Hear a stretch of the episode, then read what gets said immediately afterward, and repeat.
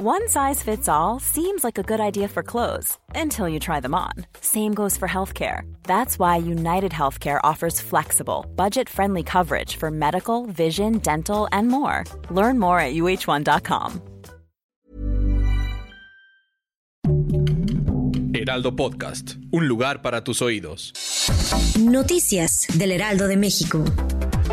El subsecretario de Salud, Hugo López Gatel, informó que se registró una disminución de los casos del COVID-19 del 48%. Además, ya solo el 1.6% de esos casos son activos. Estos datos son menores que de las otras tres olas anteriores. En su mañanera, el presidente López Obrador ha aclarado que le pedirá al Instituto Nacional de Transparencia acceso a la información y protección de datos personales, que se conozcan los ingresos del periodista Carlos Loret de Mola. Vladimir Putin, el presidente de Rusia, dijo que le gustaría poder trabajar en la seguridad europea en común con los países occidentales para desescalar la crisis en Ucrania. Esto lo dijo en una rueda de prensa con el canciller alemán Olaf Scholz.